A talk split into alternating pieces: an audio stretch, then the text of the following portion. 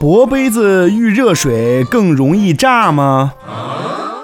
在冬天气温比较低的时候，如果猛地向玻璃杯里倒滚烫的开水，很容易会使杯子炸裂。这是因为玻璃具有热胀冷缩的性质，与热水接触后会迅速的膨胀。不要啊！那么，同样是玻璃杯，厚杯子和薄杯子哪个更容易炸裂呢？一般来说，厚杯子要比薄杯子更容易炸裂。这是因为对薄杯子来说，倒入热水时导热较快，内外壁温差比较小，内外壁变形差也自然就小了，所以就不容易那么破裂。但是相反的，后杯子在遇到热水后，内外壁变形差很大。